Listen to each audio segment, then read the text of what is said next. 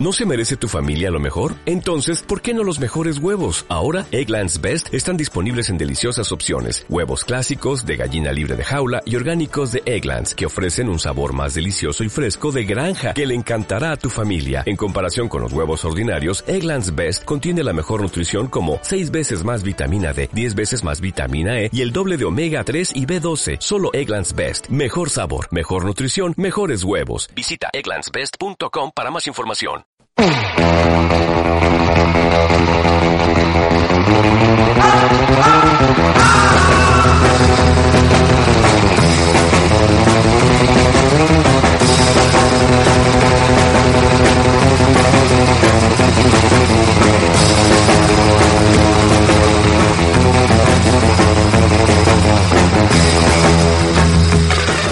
Muy buenas, flamantes ganadores y perdedores de un premio Emmy. Sed bienvenidos amigos del fanatismo de lo ficticio al programa de hoy. Esto es Fans Fiction en el episodio número 3 de la octava temporada, el 172 en total.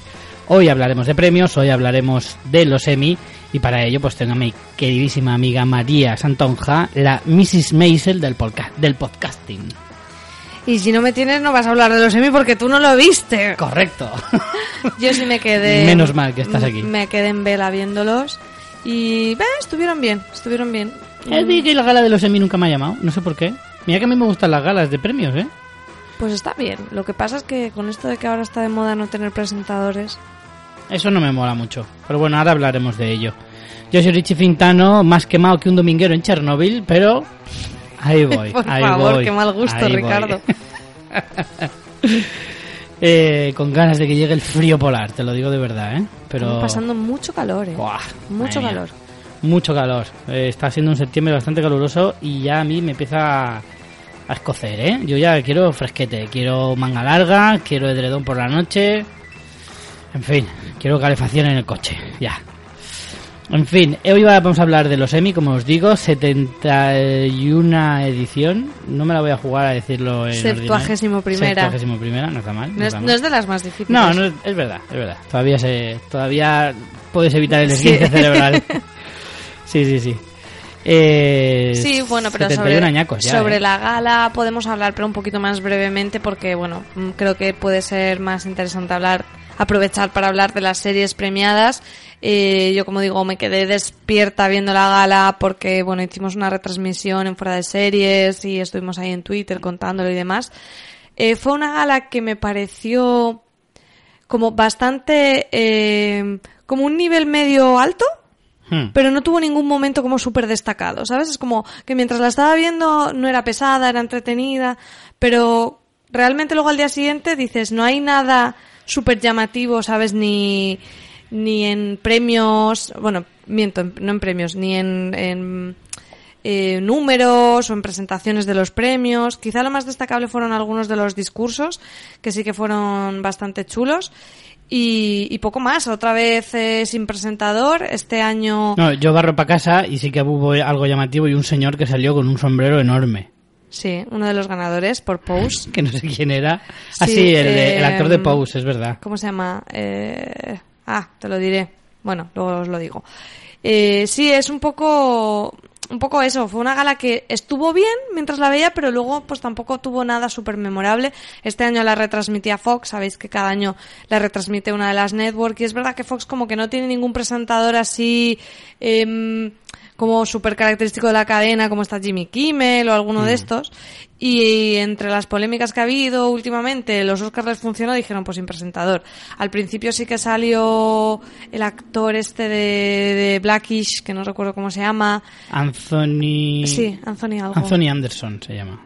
Primero salió, de hecho, Homer Simpson Ah, como bien. presentador de la gala. Y luego le, Oye, le cayó como un piano en la cabeza o no sé qué le cayó encima. Luego salió Anthony Anderson y luego salió Brian Cranston que hizo una mm, como un discurso muy bonito sobre que estamos como en el mejor momento del- para las para la televisión de la historia y fue como bastante guay. Y después, bueno, los típicos presentadores que presentan a, a los Sí. nominados, pues hubo algunas cosas así graciosas. Por ejemplo, eh, fue muy gracioso, no sé si fue, fue uno de los premios no de serie, sino de televisión, creo que de programa de realidad, ¿no? Salieron las de Kardashian y no Ah, sé sí, qué lo he leído. una- dijeron una frase como eh, programa de realidad y sin guion y, y de forma natural y la gente se descojonó porque claro, quizá natural y las Kardashian es No, lo más no, no, la antítesis más grande que puedes encontrarte. No fue el comentario más acertado, quizá, ¿no? Sí. Y bueno, después eh, alguna hubo alguna así homenaje gracioso. Estuvo Ben Stiller con Bob Newhart, que es una, un- uno de los clásicos de la comedia, eh, arrancando el, eh, uno de los premios. Eh, a mí me gustó también bastante el momento de Maya Rudolph y él no recuerdo cómo se llama, que salieron como con unas gafas como que les habían hecho la operación de miopía de láser y como que no veían el teleprompter. Entonces todo el discurso era muy gracioso porque lo que pasa que claro, el, el- ese sí que le dio un esguince cerebral al que tenía que ir haciendo la traducción simultánea porque todo eran como juegos de palabras eh, y era tipo en plan, y el ganador a el Grammy con mejor chaqueta cowboy es, y todos los nominados decían como distorsiones de los nombres y ponían las caras y era bastante gracioso. Hubo algunos momentos así eh, chulos. Me encantó también, este año terminaban grandes series, como por ejemplo VIP, y hubo un momento muy gracioso en que subió todo el elenco de VIP a, creo que era a presentar un premio, y no sé si has visto alguna vez VIP, Richie, alguna... La he empezado creo que un par de veces, pero nunca la he continuado y siempre la he tenido ahí como una de esas series que dices, joder, debería verla. Yo he visto muy poco, he visto capítulos sueltos, pero bueno, el personaje de Selina Meyer, que lo interpreta Julia Louis Dreyfus, es como una super cabrona total y egocéntrica. Entonces era muy gracioso porque en el gag hacía un poco de del personaje, como diciendo en plan, bueno, me habían dicho que iba a subir yo sola a todo el escena- al escenario, porque al final si se trata de homenajear a VIP, VIP soy yo, tal. Y luego eh, uno de los compañeros no sé qué frase decía y le contestaba y le llamaba por el, porque de- no decía una frase tipo, porque en VIP somos una gran familia, no sé qué. Y intervenía uno de los compañeros de reparto y le decía en plan, gracias, mm, Anthony. Y es como, Anthony es el nombre de mi personaje, mi nombre real es no sé qué. O sea, tuvo gags así graciosos. Eh, no hubo también como un, un homenaje a el, al- el ala oeste de la Casa Blanca, que también cumplía, no sé si son 15 años del estreno. Eh, No, del estreno, bueno, no lo sé cuándo se estrenó, lo voy a mirar, pero yo creo que la, la de la de el ala oeste de la Casa Blanca es más antigua. mm, Pues igual Será es... el, a lo mejor ve- el 15 de que terminó. 20 años del estreno, porque se estrenó en el 99. ¿Mm? ¿Cuántas temporadas tuvo? ¿Siete temporadas? Mm. Hostia, acabó en el 2006. Ah, pues yo la, la- la tenía en mente como más antigua, Mm. ¿sabes? Como que empezó mucho antes y que terminó, evidentemente, antes. Pues eh, salieron también eh, los actores haciendo como un poco Mm. también homenaje. Me extrañó que no hubo nada de Friends, ¿no? Que también esta- era el 25 aniversario del estreno. Pues sí. Y no hubo ningún homenaje a Friends, ni a Big Bang, que también te- terminaba. Sí que hubo como un vídeo de las series que terminan y ahí sí que había imágenes, pero no hubo así nada de Big Bang. También aquí es lo que pasa, que Big como... Bang en los como el- ha ganado bastante, ¿no? Claro, pero aquí como al final también hace mucho que sea Fox, ¿no? Y que al ser, si es Fox la que retransmite este año, pues tampoco le va a dar un montón de bombo Bueno, pues a. Friends, que es de NBC, o este tipo de Pero, cosas coño, también pero eso es injusto. Si ese año te toca, pues te toca y te aguantas. Sí, pero No me parece justo, María. Quiero presentar mi disconformidad. yo presentas la Fox, ¿sabes? A mí, no, no sé. Eh, bueno, hubo así cositas graciosas, pero para mí lo más guay fueron algunos de los discursos, porque fueron como muy bastante políticos. Eh, por ejemplo, a mí me gustó muchísimo el de Michelle Williams, que ganó por Feud, y habló de, de, bueno, ella además es que estuvo dentro de una polémica de esta, esta película, es que no recuerdo, la peli esta que, que tuvieron que regrabar, porque creo que fue cuando sacaron Sí, a... eh, cuando sacaron a Kevin Spacey Sí. de la película... Eh, ay, ¿cómo se llamaba la película? El, eh, uf, se me ha ido. ¿El, rico- el hombre más rico del mundo o algo así era? No. No no, sé. no era así. No, Ay, es ¿Cómo se sé. llamaba? Sí, que bueno, que la peli que la serie que se emitió casi al mismo tiempo se llamaba Trust. Sí. Estaba dirigida por Danny Boyle. Claro, yo la serie sí la he visto. Eh, Todo el dinero del mundo. Todo el dinero del mundo. ¿Puede De? Ridley Scott. Sí. Y que luego su papel lo hizo Christopher Plummer.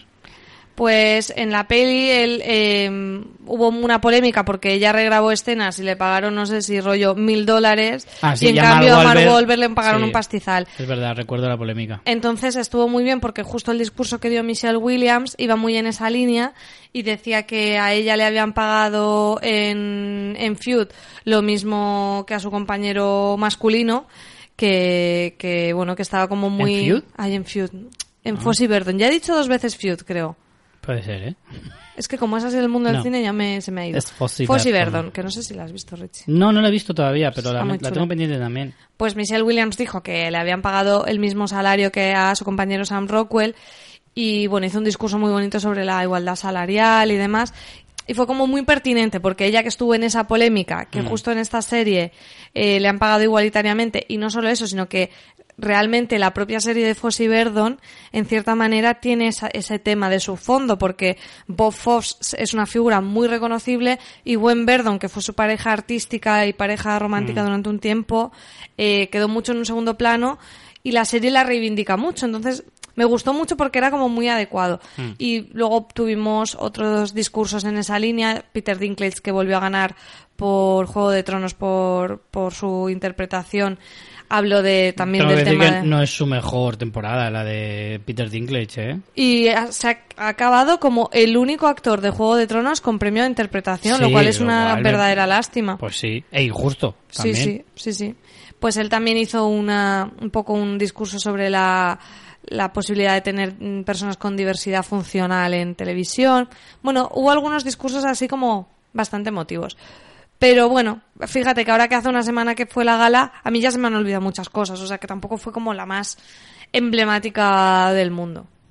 Es que este también es un año donde se, se despedían muchas series, pero se han despedido de una forma un poquito suave, ¿no? O sea, en el año que se va Juego de Tronos tampoco hay- ha habido mucho bombo respecto a, a la serie, que joder, pues es una serie que ha marcado una época claramente y en los Emmy especialmente, Hmm. que ha hecho historia en muchas ocasiones. Aquí, bueno, si quieres vamos hablando ya de un poco de los ganadores. Vamos a ir por las series mejor que por eh, premios. Pero si quieres sobre Juego de Tronos, claro.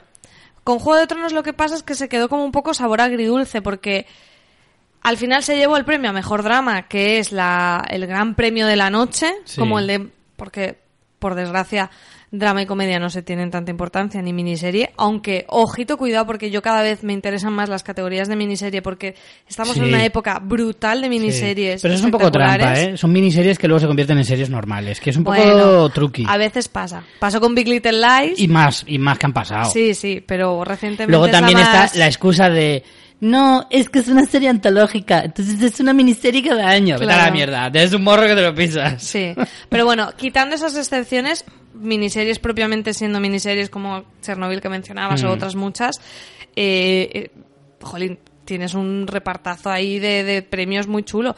De hecho, están súper competidas, pero bueno, lo que decía es que al final, De hecho, yo creo que miniserie, como la miniserie generalmente es dramática, está también por, están como el premio a mejor serie drama, en miniserie y luego el de la comedia. Como siempre, la comedia se deja un poquito en un segundo plano, lo cual es muy injusto, porque es que realmente hay series cómicas mucho mejores que muchas series dramáticas. claro. y actores que hacen papeles bestiales como eh, en series de, de comedia que, que ya quisieran muchos de drama conseguir esos niveles. Sí, sí, sí. Es que es siempre la misma historia, es que es muy injusto, eh, pero como en todos los premios individuales siempre hay injusticias de ese tipo, es en todos los ámbitos, en el cine, en el deporte, en la música, siempre funciona más o menos igual.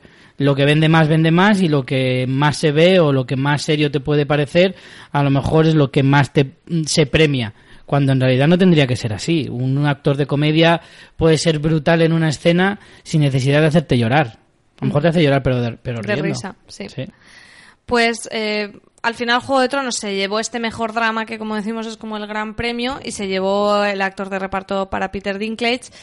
Pero no ¿A se quién llevó... se lo habrías dado de los nominados? Hay ocho nominados. Yo pensaba que eso también lo habrán subido hace poco. Yo no lo sé porque ¿En los no en drama tanto. o en...? En general, en, en drama por lo menos hay ocho nominados y en comedia hay ocho nominados. Siete. Siete nominados. ¿Pero qué dices? De serie, ¿A quién se le hubiera dado yo mejor serie? Sí. Yo creo que de, mm, Juego de Tronos era justo que ganara en su temporada de despedida, no sé. Sí, No- bueno, no también las he visto las todas. otras nominadas son Better Call Saul, Bodyguard, Killing Eve, Ozark, Pose, Sucesión, o Succession, mejor dicho, y This Is Us. Hmm. Sí, bueno, tampoco ninguna está muy, muy disparada como... Claro. Sí, Eh, bueno, Succession ahora que está con la segunda temporada en Estados Unidos está teniendo muy buena crítica. Yo me, me he puesto con la primera, me está gustando mucho, pero me parece que es una serie mm, eh, quizá que no pueda gustar a todo el mundo. Es como muy sutil, tiene, no sé, me parece que, que que es difícil, siendo la despedida de Juego de Tronos, yo creo que era digna de merecedora. Lo que pasa es que es eso, lo que digo, que es un poco agridulce porque solo, de todos los actores, solo se lo ha llevado en toda la trayectoria, no digo en estos semis, sino en toda la trayectoria de los semis, solo Peter Dinklage. Han terminado como mejor Me drama. parece muy fuerte eso, ¿eh? ¿Qué quieres que te diga? Pues sí, la verdad que sí. Y después eh, no se llevó eh, mejor dirección, que se lo arrebató Ozark, que hasta el propio Jason pu- puso una cara de mm, estoy, estoy flipando, flipando, porque hombre, claro. vamos a ver, o sea, que Ozark, que yo no la he visto, me disculpen Yo he visto tres todo el mundo, episodios. pero me han dicho que es como una serie, como un Breaking Bad wannabe muy antigua Mm. y que según Marina Such solo tiene filtro azul todo el rato. Es cierto. Está, está, es como si estuviera amaneciendo todo el día. Te lo juro, es como, incluso antes de que salga el sol, ese, ese cielo que, que, cla- que clarea mucho, pero que no se ve un pijo, pues así, todo el día. De hecho, hicimos la coña en fuera de series de entramos en Netflix en, la, en el apartado de prensa para ver todas las imágenes de Ozark para, para, para ver las que hay disponibles y lo típico que tiene es la previsualización en miniatura y realmente era todo de color azul, Sí, todo sí, es exagerado. verdad. Yo he visto, ya te digo, tres episodios de la primera temporada, porque al ser de Jason Bateman me interesó, porque a mí ese tipo me interesa, y me pareció efectivamente un Breaking Bad eh, muy, muy ligero y... Y que ya hemos superado un poco Sí. eso, ¿no? También. ¿no? De hecho, yo oí hablar muchas veces, y de hecho probablemente aquí lo, lo comentáramos, que es una serie como de hace 10 años. Claro. Que hace 10 años lo hubiera petado, pero como que hoy en día está súper vista. Lo que pasa que, igual que a ti te interesa Jason Bateman, yo creo que en los premios también interesa porque es que siempre le están dando premios y Mm. yo flipo bastante. Y sobre todo en este me parece bastante. Y eso que Jason Bateman, a mí es un tipo que me cae muy bien, pero reconozco que tiene un repertorio actoral muy, muy ajustadito, ¿eh? sí. Porque siempre pone la misma cara e interpreta bastante suave. Es un tipo que cae bien, es el típico actor que no sé, que tiene algo que dice, joder, es que se le ve toda buena persona. Sí, yo, yo es que sí que vi algo- algunas temporadas de Arrested Development y es Sí. como que te cae simpático, pero me ha dejado de caer simpático cuando le han quitado la- a- Pues sí. por la larga noche mejor dirección. Entonces es eso, que al final se queda un poco como... Ha ganado Juego de Tronos, pero como que no es la gran despedida que a lo mejor esperábamos, ¿no? No sé. Mm. Sí. Después también se llevó Ozark como mejor actriz de reparto de drama, que yo es, vuelvo a lo de antes, como no la he visto, yo no lo sé, pero sí que la gente dice que Julia Garner en su papel es lo mejor de la serie, pero al final es como, joder, Milina Headey se ha quedado sin, sin su Emmy. Que es verdad que para esta temporada quizá no era la más representativa, pero... Sí que es Da verdad que el personaje de Julia Garner es probablemente lo mejor de la serie. Yo he visto poco, pero de lo poco que he visto se notaba que era donde, donde tú ibas a poner el foco, ¿sabes? Donde dices, hostia, este es, este es el personaje que me interesa. Eso desde luego, pero sí que es verdad que da mucha pena. También es cierto Es que había cuatro nominadas de Juego de Todo- Tronos. claro, yo creo que aquí se repartía mucho también el voto, porque teníamos a Gwendolyn siempre. Christie, a Lina Headey, a Sophie Turner y a Missy Williams, y luego a Fiona Shaw, que está maravillosa en Killing Eve, que me encanta, pero que, Mm. vamos, eh, tenía complicado. Pero, bueno, al final te da un poco esa sensación de, joder, es que Juego de Tronos y Ozark tienen el mismo número de premios. Es que Ozark estaba nominada a mejor, a mejor serie, a mejor dirección, a mejor actor y a mejor actriz. Es como, pero bueno, ya. ¿qué está pasando? A ver, hablamos de los Emmy, eh, los Emmy gordos, como si dijéramos, los que se dan en la gala. Luego están los Emmys técnicos, Sí. que ahí sí que Juego de Tronos tiene un porrón. Pero ya no os puedo decir ahora mismo la cuenta. Pero estamos hablando de los Emmy que se entregaron en Sí. la gala, que son los principales Los que se entregan los Vamos de a ser claros. mejor serie, mejor guion, mejor dirección, mejores actores. Entonces, que al final en los gordos tengas lo mismo en Ozark que en Juego de Tronos, a mí se me llevan los demonios. Yo lo siento, Richie. Sí, sí, sí, estoy contigo totalmente. Vamos, seguimos. Eh, ah, vale, que estabas yendo por series, ¿no? Ya estábamos Sí, con está, Ozark y un Juego de poco Tronos. por series, pero Sí. ya hemos hablado de Juego de Tronos y al final ya casi que te hemos contado lo de Ozark porque como eh, esa, esa relación de injusticia mm, se da, De justicia poética. claro. Y, y casi, casi que terminamos con drama, ¿no? Porque de drama, eh, ¿hay alguna otra cosa más? Sí, bueno, tenemos eh, Killing Eve, que es una serie que a mí me gusta muchísimo. Ganó como mejor actriz protagonista Judy Comer, que es la que hace Claro. el, el- el personaje de... de mm, Ay, sí, ¿cómo se llama? Que está Ah, Ah, de Villanelle. es tan maravillosa. Fue muy gracioso porque dijo en plan, no se lo esperaba para nada y dijo, si es que no, no he hecho a venir a mis padres porque no pensaba que iba a ganar. Claro, ella es, es inglesa, supongo, y claro, es como, joder, la paliza de irse hasta allá para que luego no ganen. Me alegré mucho y, y bueno, al final, indirectamente, está relacionada con la gran ganadora de la noche que es Philly Waller-Bridge, que es creadora de también de Killing Eve y su serie se llevó eh, su serie Killing Eve se llevó mejor actriz protagonista y después en comedia arrasó eh, ella. Pero bueno, si quieres vamos ahora porque tenemos en... Bueno, claro, es que reparto, los actores de reparto en los Emmy son... eh, son genéricos, no... O sea, son... Sí, es creo que los Globos de Oro también. Sí, que no, no diferencian entre drama... eh, creo que sí diferencian con la miniserie, pero entre drama y comedia no diferencian. Sí, aquí tengo yo un poco de follón porque está comedia y luego creo que miniserie y drama va junto. No, no, No. estoy viéndolo aquí. Ah, no. Mejor actor de reparto de comedia, mejor actor de reparto de, de- drama. de- sí, no, cada uno tiene el suyo. Sí, y de miniserie también. ¿no? Miniserie también. Sí. Sí. Protagonista, protagonista, de reparto, de reparto. Pues así de drama nos quedaría eh, mejor Eh. guion de drama eh, por Succession, que Que yo no sabía que esta serie había sido, está producida por, por este, el McKay, el, el sí, el, el guionista Oís, de la gran de estafa gran- americana de- que a ti te No, encanta. No, no, no, no. La gran apuesta. La gran apuesta. que la gran estafa americana es de sí, David es la que era horrible. que esa sí, es la sí, que odio. Es que No, fueron no, del mismo año. Sí. No, la gran apuesta y este año hizo la peli sobre sobre Cheney, Sí. que se llama, hostia, joder, cómo estoy hoy, ¿eh? Tengo la memoria hoy fatal. No me acuerdo de la peli, ¿cómo se llama la de la del Cheney? Algo recuerdo. poder, algo del poder, ahora os lo digo. Pero, pero sí, a mí el McKay este me, encandiló en la gran apuesta. Y el otro día, precisamente, pillé un reportaje de estos de cero, que, es- que últimamente está haciendo cosas súper chulas en cuanto a reportajes sobre televisión. Y pillé uno sobre creadores de televisión. Y aparecía McKay, y aparecían unos cuantos más, bastante llamativos y bastante importantes. Y entonces salía como Succession y dije, hostia, pues no sabía que estaba este en Succession. Y me dieron ganas de, de empezar a verla. Pues yo justo es la serie que estoy viendo ahora. Eh, voy por el episodio 7 de la primera temporada. El que ganó, el que presentaron para mejor guion de drama fue el, el de cierre de la primera. Mm. Y me está gustando bastante. Es una serie que yo vi el piloto eh, el año pasado cuando se estrenó y no me dijo nada, realmente.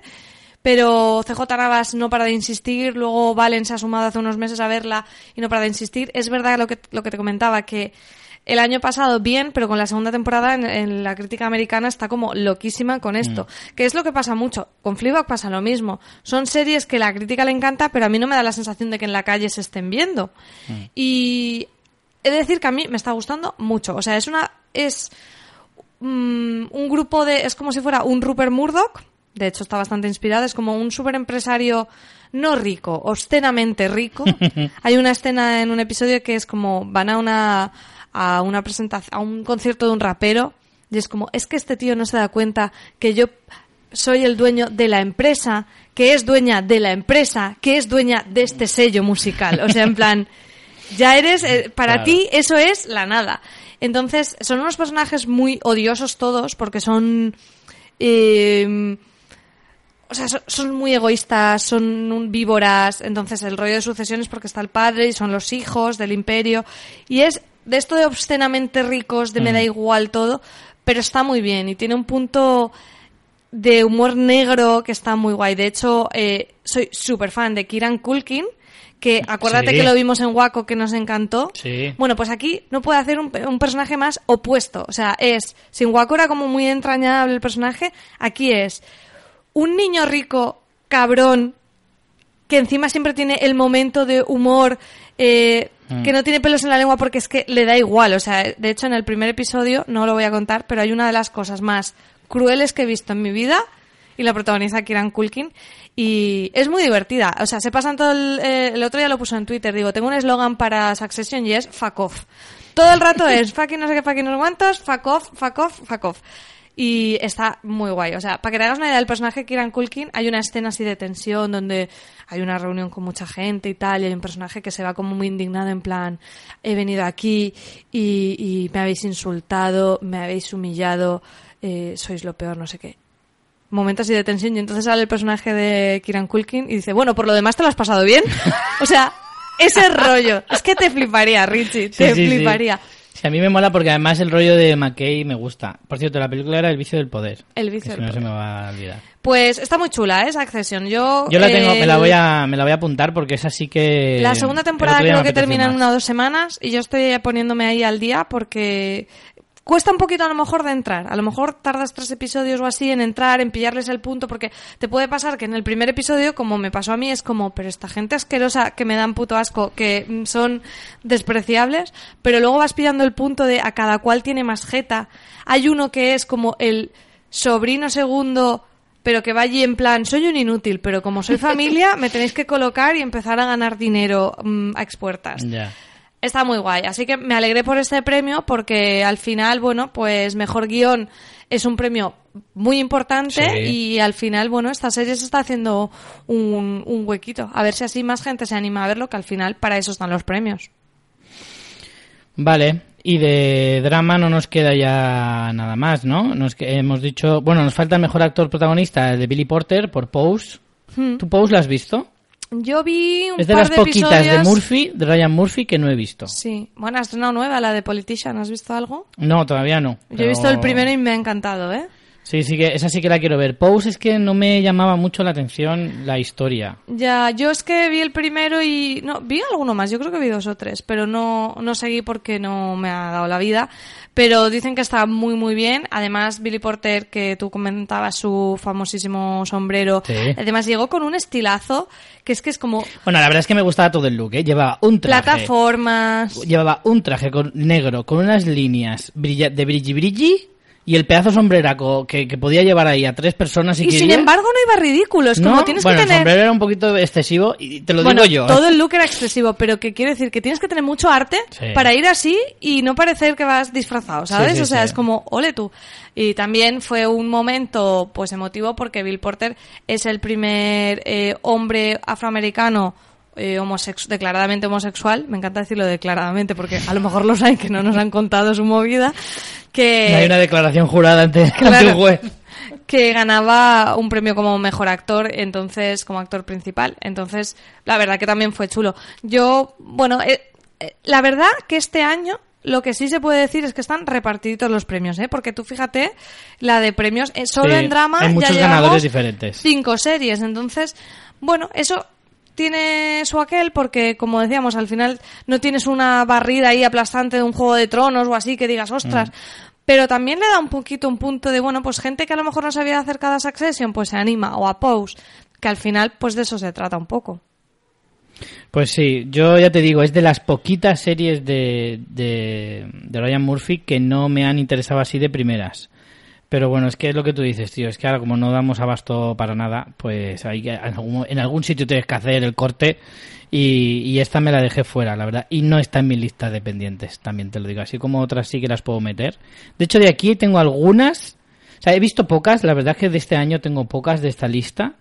Pero sí que tengo algunas en mi lista de posibles o de ¿Killing. Eve te le diste una otra oportunidad o qué? Killing Eve, no. Desde la última vez que hablamos de ella no he vuelto a verla. Pero, joder, es que me cuesta Malamente. mucho ponerme, ¿eh? Me cuesta mucho ponerme, si digo la verdad. Pues es que me... Estas las tienes que ver todas. Bueno, por Pose no lo sé porque no la he visto, pero Killing Eve tienes que verla. Fossey Verdon tienes que verla del tirón. Además, Mm. a ti Sam Rockwell te gusta bastante. Sí, así que yo creo... mucho. Y Michelle Williams está mm, espectacular. O sea, esa mujer- le tengo un poco de tirria, ¿eh? Te lo tengo Pues que está decir. haciendo un carrerón, Pero hay bueno, que decirlo. pero sí, sí. Y Succession, yo creo que Sí, a lo mejor seguro la veo, seguro, el primero seguro. no entras, pero al poco vas viendo, además que están todos los actores brutales, y es que es eso, es ver una panda de cabronazos eh, diciendo fuck off todo el rato, con tra- puñaladas traperas, o sea, el juego ese de poder, de, de- del derroche, es Mm. muy chula, muy, muy chula. Pues vamos con comedia. Y empezamos por la gran ganadora de la noche, probablemente. Bueno, probablemente y sin el probablemente, cuestión de números. Eh, se lleva cuatro premios. La serie que más premios se lleva de toda la noche. Y se lleva además los más gordos. Mejor comedia. O sea, mejor serie de comedia. Mejor actriz. Principal, mejor dirección y mejor guion. Casi todos se los lleva la misma persona, ¿no? Esta Phoebe Waller-Bridge, este descubrimiento, al menos para mí, a lo mejor era muy famosa antes, pero yo no la conocía. Porque además, si me acordaría de ella, porque todas las que se llaman Phoebe, mm, es un nombre que es fácil de recordar. Pero en este caso, esta a mí me la han recomendado mucho, pero no la he visto. Y te lo he preguntado antes eh, off the record y crees que no es mi tipo de serie. Y yo creo que también. A ver, es este tipo de comedia... Que no es comedia. No, Es, es... comedia engañosa. No, pero no es tan drama. Esta es más comedia. Lo que pasa es que al final eh, sí tiene un puntito, sobre todo en la primera temporada. O sea, ella, hay una cosa que sí te puede gustar. Ella es muy carismática. Eh, las historias son como, mm, a ver, no sabría decirte, es como de situaciones como muy corrientes o que has Mm. visto mil veces, le da un punto de originalidad. Y eso es- lo hace como muy genuino. Después ella mira a cámara, habla mucho mirando a cámara y lo Eso hace muy mola. gracioso y eso así- a ti es verdad que, Lo de romper que la cuarta pared siempre te gusta el, tema de rotura de la cuarta pared. Entonces, la primera temporada es como, "Bah, no sé, pa, ta", y de repente en el final hay algo que te cuentan que a mí personalmente me hizo ver la, la serie desde otro punto de vista. Porque al final lo que te está hablando también es de una persona que está en un momento de crisis vital.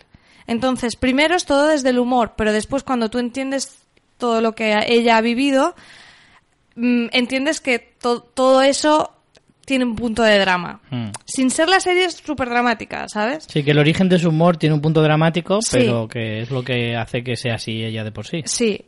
Y después, en la segunda temporada, está súper bien. Han incorporado a un personaje que es muy guay, que es un cura sexy, interpretado por Andrew Scott, que lo recordaréis sobre Mm. todo por hacer de Moriarty en la serie Sherlock, la de la BBC. Mm. Y recientemente en, en Black Mirror. En Black también. Mirror salió también, efectivamente, y él está muy bien, ellos tienen mucha química entre los dos y, y le da un punto de, pues eso, de, de, de al final seguir avanzando. Te, cuen- te cuenta esa historia de, de una persona treintañera que tiene que buscar quién quiere ser.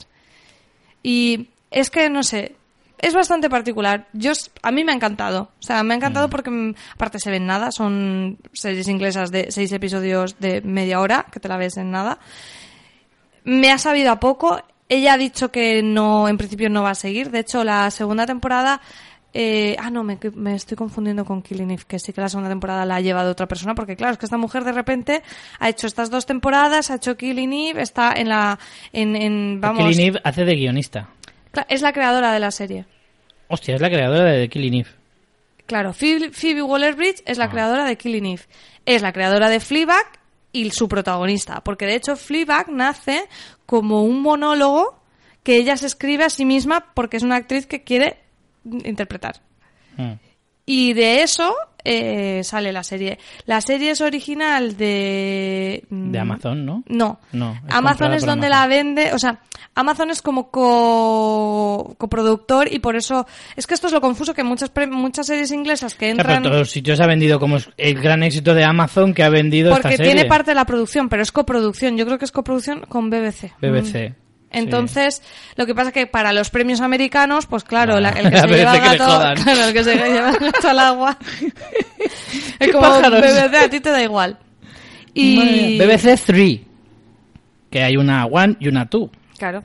O sea que, ojo. Y luego además es que esta muchacha, a- ahora mismo Amazon la ha contratado con un acuerdo de estos que ahora están tan de moda con- entre los creadores para un acuerdo en exclusiva para que desarrolle cosas para ellos por 20 millones al año. Casi nada. Y bueno, y ella está ahora también en la última de James Bond. La contrataron para para para darle ese punto un poco como más Pero como actriz. eh, no, no, como creadora. Como creadora también. Sí. Como guionista. Sí, como guionista estará en la, en la próxima de Game Bo- de James Bond y creo que fue el propio es, es Daniel Craig, el, el James. Bond, el que la solicitó. Vaya. Así que vaya. por lo menos con todo este arsenal, Sí. vale la pena acercarse a ella. A lo mejor nos gusta, a mí me ha encantado, ¿eh? Además, bueno, una cosa sí que te puedo decir, que a lo mejor con eso sí te convenzo para que veas Fleabag, es que está, y está espectacular, Olivia Colman. Ah, sí, claro. Además, hace del papel de la madrastra y es como la típica pasivo-agresiva, en plan, pero soy una zorra, lo que te digo, y es maravilloso, o sea, brutal. Y también está Brett Gelman, que no sé si le pones cara, pero últimamente ha hecho muchos papeles de No cabrón loser. Pues sale, por ejemplo, bueno, en Mr. Mercedes salía, en Stranger Things es el, el, el conspiranoico, el que es- le llevan con el ruso. Ah, sí, el calvo con barba. Sí. En Love también salía, era el de, el, el de la radio, el Dr. Greg. Ha hecho Sí. muchas cosas últimamente. No, tiene ese punto, Gelman, ¿has dicho? sí, sí, sí tiene ese es. punto que da como un poco de repeluco a la vez, Pero es gracioso. pero es muy gracioso. Pues él también está en Fliba, que es el cuñado. este tío me hace mucha gracia, ¿eh? En Stranger Things me hacía muchísima gracia por Pues- eso. Porque era como un, un loser, pero que te cae bien. Sí, sí, sí. Además siempre hace mucho ese papel, el pobre hombre. Hombre, es que ¿Qué le están diciendo, no? ¿De le qué cara pega tiene? bastante, le pega bastante. Eh, pues sí, la verdad es que, a ver, a mí me lo han recomendado mucho, pero también con la, con, con- con- siempre con el aviso, ¿sabes? Con el, típico cartelito que te ponen aquí de aviso de cuidado, puede no ser tu serie. Claro, a ver, no es la, o sea, no os esperéis la típica mm, comedia sitcom que le gusta a todo el mundo, más tal. No, no, bueno, es eso. A, mí, a mí hay comedias curiosas que me pueden llegar a gustar. Por ejemplo, mira, de las nominadas que estaban este, en este, eh, o sea, en este año está, por ejemplo, Muñeca Rusa, que no es una comedia tampoco. Es No. una comedia un tanto particular. No llega a ser una comedia, yo creo. Es más. Pero es que tampoco es drama. Es que al final es una cosa que no es ni una cosa. No, no es una mezcla de las dos porque no es ninguna de las dos. Sí. Entonces está ahí un poquito en el medio. Eh, Entonces, yo explorar por- para comedias así mm, diferentes no me importa. El problema es que me tienen que al menos entretener mínimamente. ¿Sabes? Entonces, porque a mí que me vendas una comedia que tiene más drama que comedia, eso No, es lo que a mí esta, no tiene no más, me gusta. no tiene más drama que comedia. Mm, pero vale, vale. Pues no lo sé, a lo mejor está, está ahí en posibles. Inténtalo y nos cuentas a ver qué tal, qué tal tu cita con Phoebe, porque Phoebe la amamos. Eh, bueno, una cosa que llama mucho la atención precisamente es que le haya arrebatado el último posible Emmy a Julia Louis Dreyfus precisamente por VIP, que se despide este año y que podía haber batido todos los récords. Tanto en el premio de comedia como en el premio De mejor serie. o sea, de Mejor mejor serie de serie de comedia, comedia, claro, claro. y a ella misma como actriz, que ya es la coña recurrente de todos los Emmy que tenía Julia Louis Dreyfus y Tenía seis consecutivos, ¿eh? Sí, sí. Yo lo estaba leyendo justo ahora, que lleva seis. El año pasado, como la serie se tuvo que retrasar eh, un año, el año pasado no estuvo nominada, pero porque no tenía serie. Sí, porque ya padeció un cáncer y Mm. entonces eh, el año pasado no, no hubo. Claro, entonces este era el último año que podía ganarlo y hubiera sido la primera vez que una actriz ganaba todos los años, todas las temporadas de su serie, el premio a mejor actriz.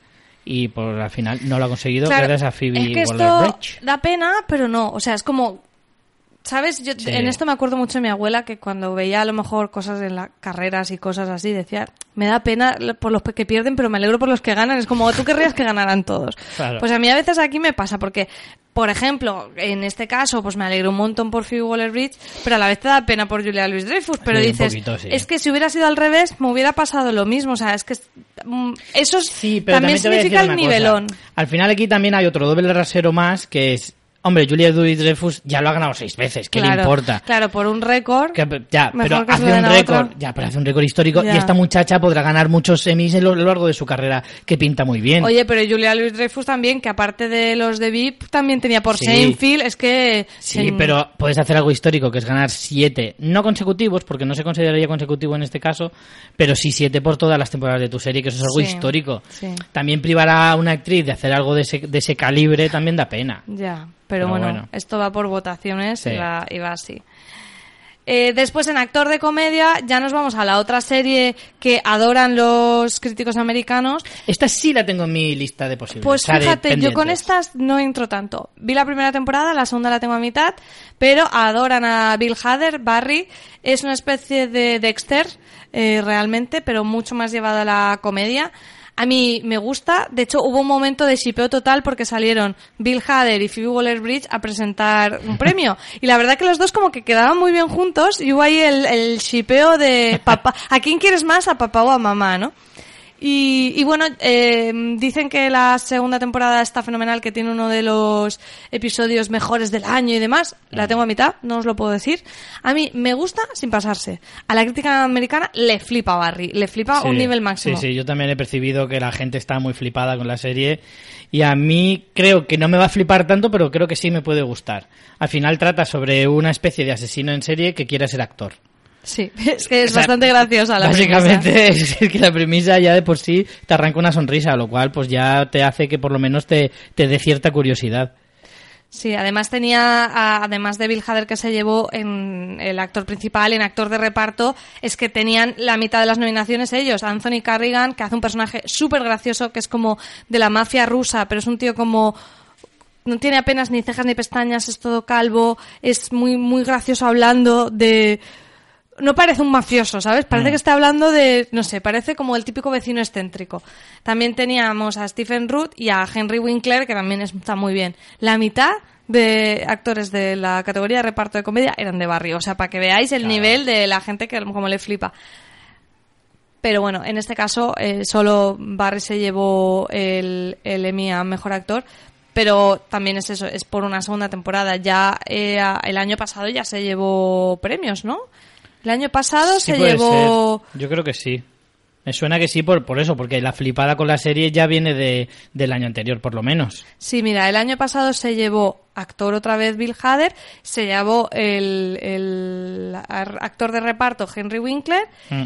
y, y bueno, ya luego sí se han llevado eh, sonido, sonido y tal, que también Hostia, se es el segundo este para. Bill Hader. Sí, sí, el segundo, o sea, que es que está, vaya, está también en racha. A mí, bueno, me gusta sin pasarse. Por ejemplo, estaba Ted Danson por The Good Place, que soy súper fan, que me hubiera Hostia, encantado que se lo ver, dieran. sí. Sí, pero The Good Place no tiene tanto peso como para salir en... No sé, le veo como que Bueno, le, falta un puntito de... de- También te digo que tiene el mérito de que sea serie de network que se cuela. Sí, porque hay poquitas series de network. Tenemos The Good Place, Blackies, This Is Us, o sea, cada vez hay menos series Mm. de, de network porque se entre las, las de cable y plataforma se están comiendo todos los premios, así que... Es una pena porque este Bill Hader ha hecho muchas cosas, por ejemplo, eh, poniéndole voces, o sea, mucho doblaje, por ejemplo, en, en películas de animación, y tiene, bueno, ha aparecido, por ejemplo, recientemente en la segunda parte de It, que hace un personaje que se llama Richie, por cierto, hace del Richie mayor, Claro. el de la primera Ay, la tengo pendiente por ver. Y yo la he visto, y está bien, más o menos la misma línea que la anterior.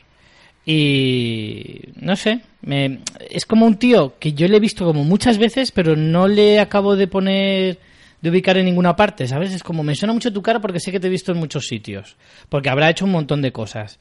Pero me dices en qué, en qué serie o en qué película sale y no me acaba de encajar. O sea, es a partir de este momento que ya sé quién es seguro, sé que se llama Bill Hader y que sale en, en Barry. También él es... eh, Es como su consagración, quiero decir. Adem- aquí vuelve a esa tendencia de este tipo de comedia, como con Phoebe Waller-Bridge.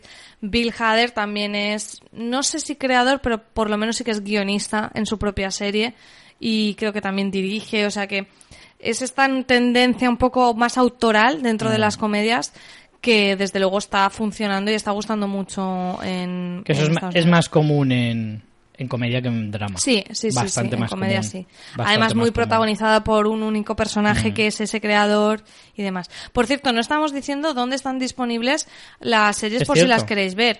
Eh, Juego de Tronos sabéis que está en HBO, Ozark, vosotros si queréis verla ya, eso es vuestro problema, está en Netflix. Killing Eve está en HBO, Fossy Verdon está en HBO, Barry, bueno, porque eh, Fossy Verdon es de FX, pero está en HBO. Killing Eve es también BBC, HBO. pero está en HBO España. Barry es original de HBO. Eh, Fleabag es BBC 3, como ya apuntaba Richie, y Amazon, y está en Amazon Prime, que la podéis ver aquí en España. Succession es original de HBO y la tenéis en HBO España. Y Pose es de FX y la tenéis en, En HBO. HBO España. HBO Sí. España le fue fenomenal. Sí, la verdad es que los Emmy lo ha petado. De hecho, ahora mismo tiene una etiqueta que pone ganadoras o, o Claro. nominadas a los Emmy o series de los Emmy o algo así. Y las podéis ver todas ahí. Y es eh, muy sencillo. Bueno, seguimos con comedia. Eh, teníamos, estaba comentando el, el actor, o sea que la mitad de los actores de reparto eran de, de Barry, pero en cambio, quien y ganó, está otro más, que es el de... que es Alan Arkin, del sí, método estaba Kominsky. Alan Arkin del método Kominsky. El método Kominsky no se llevó nada, a mí me, me dio penita porque me gustó mucho la serie. Y, y bueno, el, el que se llevó el gato al agua fue Tony Shalhoub por The Marvelous Miss Maisel, que es que aquí no lo ha petado tanto, pero en Estados Unidos es como la bomba. Y este hombre es como que mm, Bueno, a ver, mega este hombre- superestrella. Es que este hombre efectivamente es muy, muy estrella en Estados Unidos, sobre todo por su serie Monk, eh, que seguro que la recordaréis, que aquí en España se vio de forma muy minoritaria y no lo petó absolutamente nada, yo creo. Y, pero es un tipo que creo que allí es muy, muy famoso. Sí, sí, sí. Pues Marvelous Miss Maisel, que fue una de las grandes ganadoras del año pasado, este año se llevó los dos actores de reparto de comedia con eh, Tony Shalhoub, como decíamos, y en actriz de reparto de comedia volvió a repetir Alex Borstein, que bueno, que si el año pasado la criticaron porque iba sin sujetador y demás, eh, este año empezó su discurso diciendo, pues si el año pasado me criticaron porque iba sin sujetador, que sepáis que este año voy sin bragas. O sea, es una crack. Eh, yo no he visto la segunda temporada, la primera, la verdad que me gustó. Y, y bueno, es una serie también curiosa, ¿no? Porque una comedia, pero de época, pues Hmm. está guay, la verdad que está, está bien. No ha sido como el año pasado, que fue como la, la gran locura, también en ausencia de VIP, como decíamos. Claro. Eh, el año pasado fue un gran éxito, pero bueno, dos semi de comedia para Miss Maisel. O sea que en comedia al final la cosa se ha quedado repartida con Fleabag como gran ganadora, con cuatro estatuillas, Marvelous Miss Maisel también en Amazon en, con dos estatuillas y eh, Barry con una estatuilla. Aquí el, el que se le ha dado muy bien la comedia es Amazon Prime Video. Desde luego. Le ha encontrado el puntito para los premios. Sí, porque aquí hay algunas series que puedes ver en... Bueno, en comedia no, en comedia son todas de... de... eh, de- lo diré, de Amazon. No, Barry es de HBO. Bueno, Barry es de HBO, es verdad, pero solo se ha llevado un premio. El resto se los han llevado series de Amazon. Sí, de hecho, eh, había un artículo en Fuera de Series que precisamente hablaba de eso, de la cómo está ascendiendo Amazon Prime en lo que a premios se refiere, cómo está eligiendo. Es que sí que es cierto. Un día tendríamos que hacer un programa haciendo la comparativa de qué, qué plataforma te ofrece mejores series. Porque al final la, la pero eso política sería más de cada un uno- debate, yo creo. Sí, pues, pues podemos hacerlo en plan debate. Pero es cierto que. De hecho, creo que ya hemos tenido algún debate sobre eso, pero creo que no fue en un programa. Es que recuerdo No, que hace poco que hablamos fue con de eso. unas cervezas. Es cierto, es cierto. Es que ya, ya vez- no distingo lo que es podcast de lo que es la vida real. Pero estabais todos muy equivocados. Ah, vale. Esa es la conclusión que hay que sacar. Sí. Por no decir no tenéis ni puta idea, que siempre queda como muy feo. en el que hablábamos precisamente pues de cuál es la política de cada una de estas plataformas, de cómo pues parece que Netflix lo vende, lo compra todo al peso, que al final es más la cantidad que la calidad, cómo Amazon produce mucho más eh, que está produciendo cada vez más eh, series propias y siempre elige muy metódicamente y con mucho con mucho ojo a pesar de que es digamos la más novata de todas como HBO dentro de Lo que pasa lo es que Amazon aún no ha llegado con sus, con sus apuestas potentes de Claro, drama. Aún no, han, no han llegado. Aún tenemos ahí el Pero, Señor de los Anillos ahí en ciernes y muchas otras cosas que, que se están anunciando que Amazon puede que en los próximos años sea algo muy gordo. Y ojo que está la sombra eh, inmensa e imparable de Disney del ratón, Plus. del ratón. eh, que se acerca y entonces ahí, entonces igual el debate tendríamos que esperar a que aparezca Disney Plus y, y que diga, "Eh, Sí, creo que Cierro puede la ser, banca. puede ser interesante a lo mejor para el año que viene cuando hayan desembarcado tanto Sí. Apple como Disney de volver a hacer un repaso de qué hay en cada una, cuál es su estrategia, ¿no? De, de Mm. intentan ir a un público más selecto o van a por todo el mundo o un público más familiar o van por precio o es puede ser chulo para hacer, pero igual mm, nos vale la pena esperarnos a que lleguen Sí. estas dos grandotas que también van Puede a que sí, porque efectivamente, ya te digo, algunas van hacia arriba, otras están estancándose un poquito, que es el caso de Netflix, que también está en los últimos años, por ejemplo, en el último trimestre fue el primero de su historia que perdió eh, suscriptores. Entonces ahí se ve como una especie de estancamiento. Mm. Cómo va a salir HBO a flote después de que Juego de Tronos acabara. Al final, eh, la verdad es que es interesante ver un poquito en qué estado está cada una y es Es un un- momento fascinante es un momento para la genial, televisión, a mí genial. me encanta. Pero bueno, continuemos con lo que tenemos para hoy. Eh, con comedia hemos terminado ya, ¿no? Entonces, Sí, se acabaron las risas. se acabaron las risas. Vamos con las miniseries engañosas. Que luego no son ni miniseries ni son nada. Empezamos con la mejor miniserie, que la verdad es que aquí risas pocas. Eh, Chernobyl, una de las series del año, indiscutiblemente. Esta sí que probablemente sea una temporada, porque no puede haber un Chernobyl 2 Sería gracioso. después, ni puedes excusarte con que no, una antología de otro Chernobyl, no. La verdad que el nivelón que hay en miniseries últimamente Es brutal. Yo solo me falta una por ver, que todo el mundo ha hablado muy bien de ella, de todas las nominadas. Como dices, ganó Chernobyl, pero estaba también Fuga en Dandemora de Showtime, que creo que se ha hablado muy poco de ella y está muy muy bien con Pues de- yo la empecé a ver y me la he tenido que dejar, ¿eh? Sí, ¿no te ha gustado? No me ha llegado. Fíjate que tenía todos los ingredientes para que a mí me gustara. ¿Es porque te daba mucho repelús porque todos son muy desagradables? Porque es una serie de gente desagradable, ¿eh? No tanto por eso, porque tenía, mira, tenía todo lo que me podía gustar. Una serie de Showtime, Fuga de una cárcel, Benicio del Toro, de Paul Patricia Dano. Arquette, Paul Dano, y que Steven Stiller en la dirección no es que me atraiga, pero me daba mucha curiosidad. Porque Ben Stiller ha dirigido muchas otras cosas, ha dirigido películas y ha hecho un montón de cosas, pero siempre en comedia. Era la primera vez que dirigía un drama, si no recuerdo mal, a lo mejor me estoy colando, pero yo creo que no. Y, y no sé, me daba mucha curiosidad, pero como que no conseguí entrar en la serie y al tercer episodio me, me, me empezó a costar mucho verla. Le Y me cuesta la me la arrancarte, se entretiene bastante ahí. No me sé. la he dejado, lo reconozco. Y me da un poco de, Pues de sí rabia, gustó, ¿eh? Porque pensé gustó. que me iba a gustar mucho. Pues tenemos Fugando en Nemore, yo sí que os la recomiendo. Fossi Verdon, para Mm. mí es de lo mejorcito de este año también. Heridas abiertas, me gustó, pero sin pasarse. También te digo que me la vi del tirón y me parece que es una serie terrible para ver del tirón porque es muy dura, Mm. muy desagradable y, o sea, mm, yo creo que luego me tuve que poner algo de risas, en plan nail it o algo así, porque de verdad. Eso no es de risas, es de vergüenza ajena. Por cierto, eh, apunte. Muy en serio Tú sabes que van a hacer la versión española de Nail It Ojo. que se llama, ojo cuidado, Niquelao, presentado por la Terremoto de Alcorcón. No me digas. O sea, no puedo ser más fan de ese programa, pero ya. Madre mía, tiene todo lo que no me gusta. Es todo lo contrario que la otra. A lo mejor por eso me gusta. Puede Es- ser, ¿eh? El que, ¿qué otra? La, digo que es, eh, digo Que que, de en Demora. Demora tiene todo para que me guste y no me gusta. Y esta tiene todo para que no me guste y a lo mejor me encanta. Para los que no sepan qué es Nail It, es un, es un programa de televisión de Netflix en el que ponen a gente súper Inútil. inútil, no, que no sabe de, de repostería, hacer cosas súper complicadas y además en muy poco tiempo y es muy divertido ver el, el tipo de monstruos terroríficos que, que hacen. Eh, pues sí, yo creo que me tuve que hacer un combo heridas abiertas Nail It porque era muy dura. Y con- así nos ven, también me han dicho que es muy dura pero muy buena. Así nos ven, sí que me apetece mucho verla y además la tengo muy arriba en mi lista de las próximas que voy a ver, porque me apetece mucho verla. Y sin embargo, heridas abiertas me han ido quitando las ganas lo que he ido yendo de la gente. De como, sí, pero bueno. Entonces Eh, como que me han ido bien, quitando si las no- ganas. Creo que esta es la típica serie que si no la viste en su momento ya se te va a quedar ese aparcada. es el problema. Yo lo que pasa es que cogí un fin de semana que estaba sola en casa y me la puse del tirón de esto de un, un domingo empiezas a las 4 de la tarde y te la terminas porque al ser miniserie te puedes permitir hacer eso. Mm. Pero creo que si no lo haces así, no, Claro. no sé, no te vas a poner Es ver verdad que eso pasa mucho, ¿eh? ahora. De la serie que no ves en su momento, se te pasa el... si se te pasa el momento, ya te la dejas ahí y al final no la acabas viendo. Eso me pasa mucho a mí con muchas series. Mm. Y en este caso con heridas abiertas creo que me va a pasar. Pero así nos ven, por ejemplo, sí que la tengo le tengo bastantes ganas.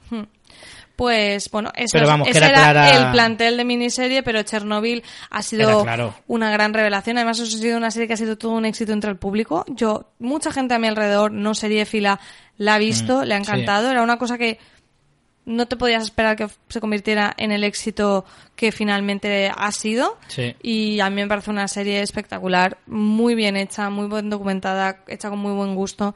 Creo que ya lo he recomendado aquí el podcast de HBO con las entrevistas a Craig Mason, el creador. Yo estoy muy contenta porque Chernobyl haya ganado mejor miniserie y no solo eso, sino también mejor dirección y mejor guion. Eh, vaya, creo que en miniserie sí que es una clarísima ganadora. Además es que no es en ningún caso eh, inmerecido, porque es que al final es la serie, no es que sea la mejor serie de la, del año, que puede estar en, puede ser discutible con alguna más si queréis, pero que desde luego está entre, entre las, entre las mejores, pero desde luego es la más completa. para mí creo que es la más completa. Creo que es la que tiene la mejor factura, las mejores interpretaciones, el mejor guion. Creo que en general eh, es la serie que más me ha cautivado, al menos para mí, eh, este año. Hay otras que me han gustado mucho y que van a estar en Sí, mi pero es la más redonda, como Pero tú para mí dices. yo creo que es perfectamente la mejor serie de, de este 2019, pero con mucha diferencia.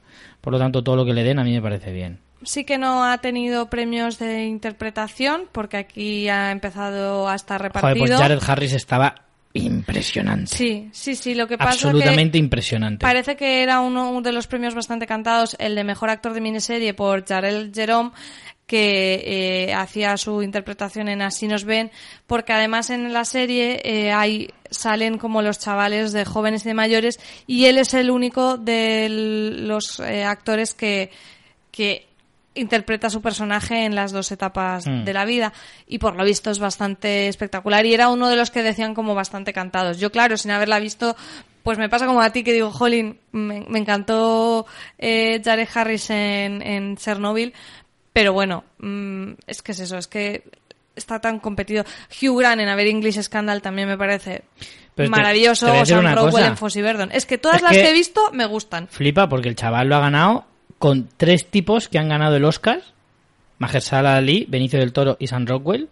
Hugh Grant, que es un tipo mm, muy popular Reputado, y sí. tal. Y Jared Harris, que hace un papelón impresionante y que también es un tío bastante conocido. O sea que al final es un mérito impresionante, ¿eh? Sí, sí, y, y era uno de los como incontestables, ¿eh? Cuando leías por ahí un Mm. poco las especulaciones. ¿Qué más tenemos? Eh, como eh, mejor actor de reparto en miniserie se lo llevó Ben Bishop por A Ver English Scandal, que también me alegré muchísimo. ¿Esta la has visto, Richie? No, Pues esta está no muy chula. Es que he visto muy pocas de las que estaban en este año, la verdad. Pues empieza con las miniseries porque así Sí, haces te las qui- ahí me las quito claro, rápido, te las me quito rápido. A mí me encantó, me alegré mucho y además es lo que digo, pues aquí, pues ostras, me gusta que cada uno se lleve uno y así, pues a lo mejor gente que haya dicho, ostras, va a haber English Mm. Scandal, se me quedó pendiente, pues la voy a ver. Ben Whishaw es un tipo que, no sé, me cae bien. Hmm. Me gusta como actor, de hecho. Em, nos hemos saltado la TV Movie. No, y nos falta de actriz de reparto eh, Ah, vale, que seguimos Patricia con- Arquette sí. por The Act. Otra que también tengo muchísimas ganas, porque todo el mundo está diciendo que es muy perturbadora, que es muy Sí. tremenda, pero que merece mucho la pena. Y esta sí, sí, sí, la tengo Yo esta la tengo para allá. pendiente porque además Patricia Arquette la adoro. Claro. Otra que hizo un discurso muy emotivo también sobre Mm. también eh, los derechos de la eh, de las personas transgénero. Ella, bueno, por eh, siempre siempre en sus discursos tiene un punto reivindicativo social y yo es que la adoro. Ella además habló de su hermana que era transgénero eh, Alex Arquette, Alex, Alexis. Alexis Arquette, que también falleció el año pasado y, y bueno, fue uno de los también discursos emotivos. Patricia Arquette, que además estaba, ganó por actriz de reparto en The Act, pero estaba nominada también por actriz eh, protagonista de miniserie por Fuganda Nemora, donde hace un papel impresionante.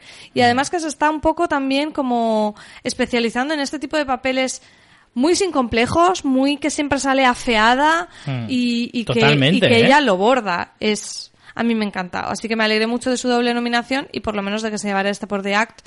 Y ya me dio también ese empujoncito para verla que me pasa como a ti, que la tengo pendiente y a ver si ahora con el premio ya me, me acabo de decidir a verla. Pues sí, a mí la de Act, de hecho es que empecé a oí- oírla, no recuerdo en qué podcast fue, creo que fue en No Televisión, que hablaban muy bien de ella y la verdad es que me entraron muchas, muchas ganas de, de verla por cómo me la describieron y eso, pues la, que es muy perturbadora, que habla de cosas muy, muy chungas y que me, no sé, me apeteció muchísimo. Y claro, Patricia Arquette, pues también es un valor seguro porque hoy en día se ha convertido en alguien que dices, merece mucho la pena ver cualquier cosa en la que aparezca esta mujer. De hecho, en el propio discurso decía que sus mejores papeles le estaban viniendo ahora Sí. con 50 años. Eso fue una de, también de las cosas que también ella hablaba, ¿no? De, de este- Ha ganado un Oscar, un Emmy, varios Globos de Oro. Sí, sí, sí. Todo más allá de Siempre los se 50. ha hablado de esto, de que las mujeres a partir de cierta edad dejan de tener papeles interesantes en, en el audiovisual en general Sí. y es verdad que en su caso está siendo así y también un poco que se demuestre ese que a ver si es verdad y se cambia esa tendencia Claro. y se quita de la cabeza esas tonterías de que no interesan historias de mujeres y menos de mujeres maduras. Y a mí me parece muy guay que, que ella lo reivindicara de esta manera porque en realidad se está convirtiendo en, un- en una banderada de, de- ese tipo de, de papeles. Sí. Con esto cerramos el episodio de actores, o sea, de intérpretes. Eh, ya habíamos hablado, pues eso, de la dirección para Chernobyl y el guion, a, manos de Johan Renck en la dirección y Craig Mason, perdón, en el guion. Eh, y nos faltaba la, mejor TV movie para Bandersnatch de Black Mirror. Yo en esta es la que estoy menos de acuerdo. No he visto ninguna de las otras cuatro, también te lo digo. Es que esta es una categoría, o sea, la TV movie ya no... Es como el- el- la miniserie ha desbancado a la TV movie, Sí, ¿no? totalmente, totalmente, claramente. Hoy en día merece mucho más la pena ver cualquier miniserie antes que una TV movie, por, por norma general, siempre habrá alguna excepción, pero vamos, que en general... eh, y de las que hay nominadas está el Brexit, eh, interpretada, eh, o sea, protagonizada por admirado Sí, Benedict. Que está en HBO y la tengo pendiente de, de Mm. ver. Sí, a mí también me interesa, me interesa verla. Y encima está Benedict Cumberbatch, ¿para qué quieren más? La película sobre Deadwood, que yo por lo que he oído, si no has visto la serie, te importa bastante poco, o sea, es decir, no vas a entender nada. Sí, Y- pero y que la- y la gente parecía que la ha podía ser como una manera de... de cerrar de la cerrar- serie. Sí, ¿no? Y, pero de, por lo y- que y yo- de premiar a Deadwood y tal, pero nada. pero que además la gente que la ha visto, que es muy fan de Deadwood, me decía, eh, por ejemplo, Rafa Gambín o, o José o Juanfrey del Camarote, decían que es una serie, o sea, que es un final de serie que no lo es porque en realidad eh, deja muchas cosas abiertas, que entonces es como un capítulo largo y punto, que eso suele pasar con muchas películas que, de, que, que dan fin a una, a una serie. Hmm. Y luego está King Lear y My Diner with Herb de HBO también. King Lear era de Prime Video, de Amazon. Y no sé, es que de las otras cuatro no puedo decir nada porque no las he visto. Pero Bandernatch me parece que es una película que como ejercicio visual está muy bien. Pero es que a esta gente no le- les es flipa Charlie Brooker. Es Ya, que claro. ya está. O sea, no, no, le den más no vueltas. que- claro, no Les encanta y le van a premiar siempre. A mí me pareció divertido también porque lo vi en Navidad en casa de los tíos de Francis y éramos cinco o seis eh, comiendo pizza y pone esto. Y entonces fue como un ejercicio divertido, pero fin, o sea, Yo acabé Totalmente olvidable. Yo acabé de reventar de verla porque la vi como tres veces seguidas para intentar ver todos los finales. Intentar averiguar cómo pasaba y tal igual. Y al final la vimos una y otra vez, una y otra vez hasta sacarla y acabé con un dolor de cabeza bestial, te lo aseguro. De estrujarme el cerebro. Que como ejercicio visual, ya digo, me pareció muy interesante, pero la historia deja bastante que desear, si te digo la verdad. O sea, eso fue lo que más me decepcionó viniendo precisamente de Charlie Rooker. Que, que, o sea, entiendo la dificultad que conlleva hacer una película de este tipo y, todos cómo tienes que atarlo todo y es todo muy difícil y súper complejo. Yo eso lo entiendo y se lo valoro, pero por otro lado, eh, no sé, le pido un poquito más a, a Charlie Brooker en ese sentido. De hecho, la última temporada de, de Netflix, de perdón, de Black Mirror, se nota que hay cierto bajón y que no está al nivel. Supongo que por lo que mucho que le apretará Netflix, por lo mucho que cuesta cada vez sacarte más nuevos, que, que a lo mejor es una serie que por mucho que nos duela, a lo mejor ya está suficientemente exprimida y que poquito más se le puede sacar. el buen, el, el buen Black Mirror ahora es Years and Years. Sí, en cierto modo sí, aunque yo tampoco la pondría como un Black Mirror de la vida, porque es otro concepto, además es una única historia continuada y demás, pero, pero sí, si queremos hacer, si hay alguna serie ahora mismo en el panorama que se pueda comparar a Black Mirror y que incluso la pueda superar, desde luego es Years and Years, que es espeluznante en todos los sentidos. Sí, totalmente. Bueno, pues más o menos eso ha sido el reparto por series eh, y si queremos un poco ver por cadenas, tendríamos que HBO es la que mejor resultado tuvo con siete de estos premios principales, seguido de Amazon Prime Video, pero decimos que eso es trampita por lo de tema de Fleabag, que en realidad es coproducción con BBC. Bueno, HBO también es un poco trampita porque Chernobyl también es coproducción con Sky, me parece, ¿no? Sí, creo que O sea, sí. aquí tenemos... Sí, aquí cada uno barre para lo que cada uno barre para su casa. Netflix con cuatro. Netflix al final parece que no acaba de pillar el punto. Es como que se le están escapando esos premios gordos y otras plataformas se le han adelantado, como por ejemplo Amazon. O sea, Netflix consigue su mejor dirección, mejor no sé qué, actores, Mm. pero no ha conseguido un mejor drama, un mejor comedia. se le están escapando todavía. Pues F a Netflix. a Netflix, sí. Desde House of Cards, creo que no ha vuelto a ganar ningún drama. Me parece. Lo, lo estaba leyendo precisamente esta mañana, no sé dónde, que decía que Netflix tendría que espabilar un poquito o Sí. ser un poquito más selectiva, quizá. En la parte de premios no está cogiendo el punto todavía. Me parecía que a lo mejor con el método Kominsky podría ser ese tema, Sí. pero no, no ha acabado de despuntar. FX, eh, dos premios. FX siempre haciendo cosas muy interesantes. Hulu con un premio, que ahora mismo me acabo de quedar un poco así. ¿Cuál es el de Hulu? El de Hulu. A ver. eh, en cualquier caso, también hay que tener en cuenta que FX o Hulu tienen mucha menos producción. Entonces, es cierto que es más fácil que tenga menos, Sí, sí, sí. menos series. Eh, Hulu no puede ser de AC, tal vez. Ah, puede ser. Creo que sí. Creo que The Act es de Hulu. ¿No? Me, me suena que Eh, sí. Vamos a comprobarlo para no quedar como unos Vamos. patanes, pero, Comprueba, pero comprueba. yo creo que sí. Hulu, Sí, creo que es de Act, sí. de Act. Tenía toda la pinta. ¿Y qué más? Y BBC América, que es Killing Eve, que antes hemos dicho BBC, pero es BBC América. eh, a- Claro, eso hay que hacer la distinción. También es verdad que Uno. lo que le corresponde a uno le corresponde a uno. Y la. BBC es la BBC y la BBC América es otra BBC. Claro. Así que así queda el reparto. Como grandes ganadores de la noche, pues claramente Fliba con cuatro estatuillas dominando las categorías de comedia, Mm. Chernobyl con tres en miniseries también.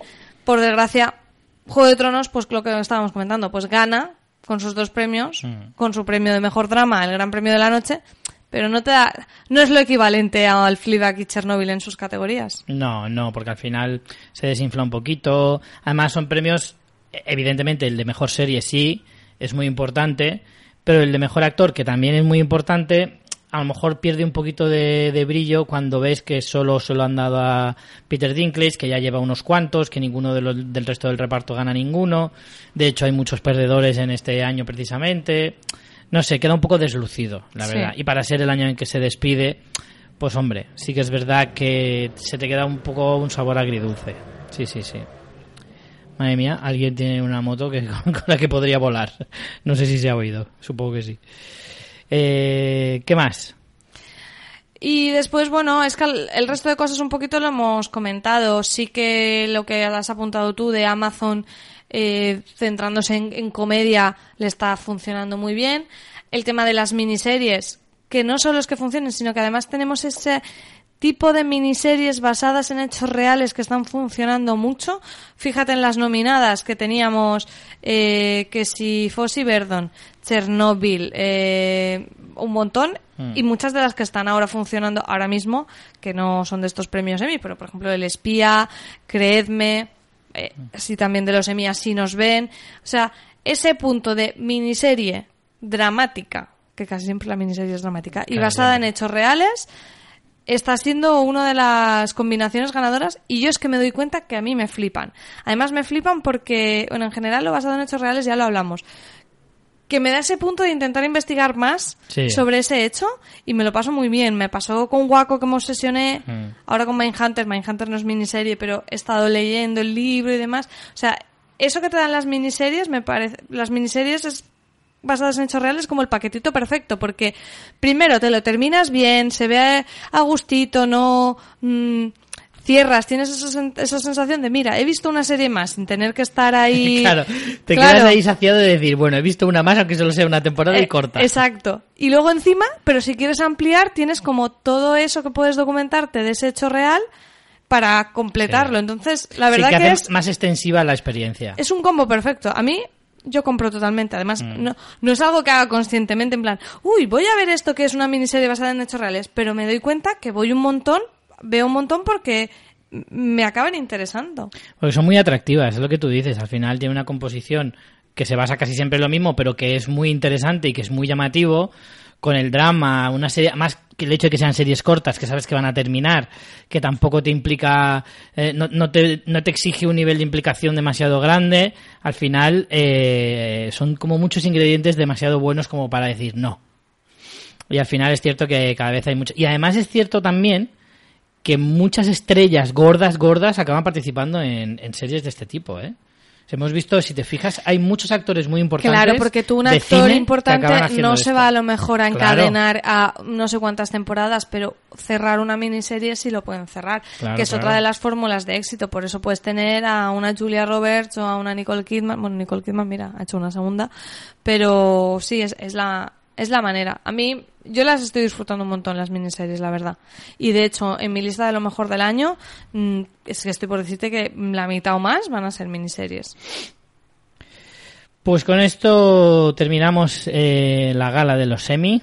Un año que ha sido, como decía María, pues muy importante para las comedias de Amazon, que HBO también ha tenido su papel, que series han despedido, como VIP o Juego de Tronos, y que, bueno, nos han descubierto a lo mejor algunas series que se escapaban un poquito de... han sido muy populares, quizá, pero que a lo mejor se escapaban un poquito del gran público, ¿no? Porque yo creo que The Act, Así nos ven, o, o Fossi Verdon, quizá no sean series con Igual mucho, así mucho nos nombre. ven un ¿eh? poco más, porque al ser en Netflix, sabes que todo lo de Netflix como sí, que pero llega yo más. no he oído mucha pero- gente hablar de esa sí. serie, ¿eh? Sí, yo me cuesta mucho, lo hemos hablado muchas veces, diferenciar, porque al final nos movemos un ambiente de seriéfilos Mm. y me cuesta diferenciar lo que es mi burbuja seriéfila a el mundo real. Pero me pasa mucho que hablo con algunos amigos que no son seriéfilos, o con mis padres, o con mis tíos, Sí. gente que me pregunta por series, o Francis cuando su peluquero le, me pregunta por series, que es muy gracioso cada vez que va. Claro, ya se ha terminado una serie Claro. y va a pedir recomendación para la siguiente. Mm. O algunos amigos que cada mes y medio me escriben y me piden recomendaciones. Ya les recomiendo tres o cuatro y al mes y medio es como, ya me las he visto, dime unas cuantas más. Y a mí esta gente me sirve para testear Oye, lo no- que hay en la calle realmente. ¿No podría haber algún tipo de negocio que sea ese, tío? El gran recomendador de series. y cada vez que quieras ver Pues, una serie... Si alguien me quiere pagar por ello, oye, Oye, yo lo una hago. maravilla. Yo me ofrezco también. Así que sí que es verdad que muchas de estas, yo no sé si, por ejemplo, muchas sí de estas yo no las he visto. Chernobyl, ya, ¿tú qué vas a recomendar? Pin Pin. ya te digo. Pero a ver, vamos a hacer propósito de enmienda. Yo sí que las he visto casi todas, pero Sí. de las que hay premiadas y no he visto, voy a eh, verme, sí o sí. eh, así nos ven y ¿Mm? The Act. ¿Tú cuáles Yo voy a ver así nos ven? The Act, Barry... Pero si las dices todas, no vale, No, Richie. no, no, yo tengo cinco para ver. Succession... Sa- Succession. Succession, lo dices muy... Es muy difícil. Succession. Succession. Succession. Succession. Succession, eh, así nos ven. Succession. Succesión. Así nos ven The Act, Barry y A Very Ya, English pero ¿cuáles son las que vas a ver de verdad? ¿Cuáles no. son las dos que más te apetece? Las dos que más me apetece, Succession y The Act. Lo he dicho bien de una vez. Eh, en ese orden, mira, en orden son Succession, The Act, Barry, así nos ven y A Very English Scandal, en ese orden. Esas son las que me voy a ver seguro. A ver, English Scandal veremos. son tres episodios, o Por sea que eso. te la puedes ver Por eso, eh, por del eso. tirón. Por eso. Así que eh, esas seguro, seguro me las veré. Así que sí, vamos a hacer un poquito de, de propósito de enmienda y vamos a... a Que tener- nos escriban- algunas de verdad que las tenía en mi lista de pendientes, ¿eh? Seguro, seguro. Que nuestros oyentes nos escriban, nos digan qué les han parecido estos premios, si están indignados con Ozark, si no, si en cambio la aman, si han visto algunas de estas series o les han entrado ganas de verlas. Bueno, comentarnos como siempre en fansfiction.es, dejarnos vuestros comentarios o también en iVoox y nos decís qué os han parecido estos premios Emmy y sus ganadores. Correcto. Pues casi que vamos echando la verja y vamos a cerrar el bar.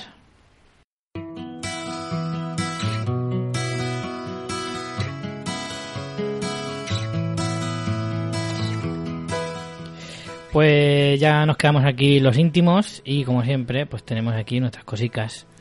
Eh, ¿Qué quieres primero? ¿Comentarios? No, primero el producto más mono, más gracioso que nos han comprado con el enlace afiliados a Amazon esta semana y... Últimamente traigo todo por parejas porque quiero saber si la gente esto es la misma persona que lo compra o que cada semana Hombre, hay mucha una casualidad. tendencia, hay mucha casualidad. Esta semana, si la semana pasada teníamos eh, sujetadores y fajas, esta semana eh, a- otras, o- un- alguien de género masculino es el que está preocupado por su belleza. Bueno, no se sabe. se- tienes que hacer vocabulario inclusivo. Inclusivo, bueno. Alguien con barba, porque son Ahí productos está. de barba. Tenemos por un lado un libro, la guía práctica de la barba. Ojo, ¿eh? Además, eh, Pues no es ninguna tontería, ¿eh? está muy guay, tiene muy buena pinta este libro. 14 con 15. Yo siempre llevo la barba ahí deshilachada, tío, y no, nunca sé qué hacer con ella. La portada es así como super hister y, Sí. y el subtítulo es Elegir, recortar, cuidar. la guía práctica de la barba. Elegir, recortar, cuidar. Y yo creo que alguien ha seguido los pasos de la guía práctica de la barba y se ha comprado el Premium cepillo de barba y peine de barba de madera, antiestático y ecológico, peine de sándalo natural y cepillo de cabello suave, cabello natural, perfecto para la barba, bálsamos y aceites. Y Para el peinar bálsamos y aceite. cabello natural sí que me queda claro. Sí. Es un es un kit como con un cepillito con su funda. Sí, la, sí, la verdad que está muy guay. Parece como el- para regalo, está chulo, eh. El cepillo parece como el que usas para limpiarte los zapatos, Hmm. es verdad, pero así como de madera, con los pelillos así muy tiesos. Claro, pero es que yo creo que te viene, es, es un pack que te viene el peine y el cepillo con ese funda. de cerdas. Peine claro. con funda, que eso es muy de señor, ¿eh? Sí. Y el peine de madera muy molón. Claro, y te viene una caja de metal para guardarlo también. El- la caja esa es para el otro peine. Está chulo, la verdad que está guay. Para si tenéis barbudos, cuesta 10,99. ¿Eh? Que para un regalo, yo creo que esto ha sido un regalo para alguien. Mm. El libro con. Este con- un amigo invisible es ideal. Está chuli. Ideal. Hay que, ir pensando ya, porque si no vamos pensando ya los regalos para Navidad, luego llega la Navidad y estás fastidiado. A mí que me lo digan que en una semana es el cumpleaños de mi padre, mi madre y mi hermana. Eso en una una semana tengo que pensar tres regalos. Bueno, calla. A mí me pasa algo parecido. Tú en mis enero, Dos, mis dos hermanos, no, mis dos hermanos cumplen años en cuatro días y mis padres cumplen años en cuatro días. Unos en enero y los otros en febrero. Y yo, el, el repudiar a la familia en marzo, yo solo. Yo soy de junio y mi, mi hermana es 22 de septiembre, pero es que mi padre es 29 y mi madre 30. Ole, O sea, todo seguidito. Y, y nada, ya hay que ir pensando en las cositas de Navidad. pues sí. Y yo esto no digo que no me lo vaya a apuntar para trolear a alguien. Alguien sin barba. No, alguien con barba. Regálaselo a PJ Cleaner. Ya lo tenéis. Como siempre os ponemos los enlaces y sabed que si compráis a través de nuestro enlace de afiliados, nosotros nos llevamos una pequeña comisión. Además de ver las cosas tan raras que compráis, Sí, que es lo mejor de toda Navidad. estar tranquilos que no vemos quién lo compra, solo el producto, ya es quien quiera que se manifieste. Sí. Pero eh, a nosotros pues nos da una pequeña comisión y nos ayuda a hacer este programa. Podéis entrar en fansfiction.es barra Amazon y ahí os redirige directamente a la web de Amazon para hacer vuestra compra o si no, si entráis en fansfiction.es tenéis un banner precioso, bonito, donde le hacéis clic y ya vais. Es una maravilla, vamos. Es un banner que no puede ser más bonito. Es una cosa que es una locura. Pues nada, María, yo creo que con esto vamos tirando, ¿no? Sí, vamos con algún comentario y Sí. nos despedimos. Pues vamos por un comentario, por ejemplo, de Beaegui, que dice, hola chicos, estoy encantadísima de vuestros podcasts. Me entretiene una barba- me entretiene una barbaridad también los de vuestros colegas de fuera de series. Este verano, entre las varias series que he podido disfrutar, está la de The Boys, que al igual que a Richie, Uh. tuve la suerte de tener los cómics en casa mucho antes de que supiera que se iba a realizar la serie. Eres una afortunada, Ba- Beaegui. Eh, para ser exactos, eh, todos estos cómics son de mi chico, que me va contagiando poco a poco de todo este universo. Pues bueno, dale las gracias a tu chico, porque eso está muy bien. Si te contagia, siempre que te contagie estas cosas y no otras, todo va estupendo. Sin yo darme ni cuenta, nos decía ella. Para mí The Voice ha sido de las mejores series de este año, aunque es verdad que el cómic es bastante más bestia.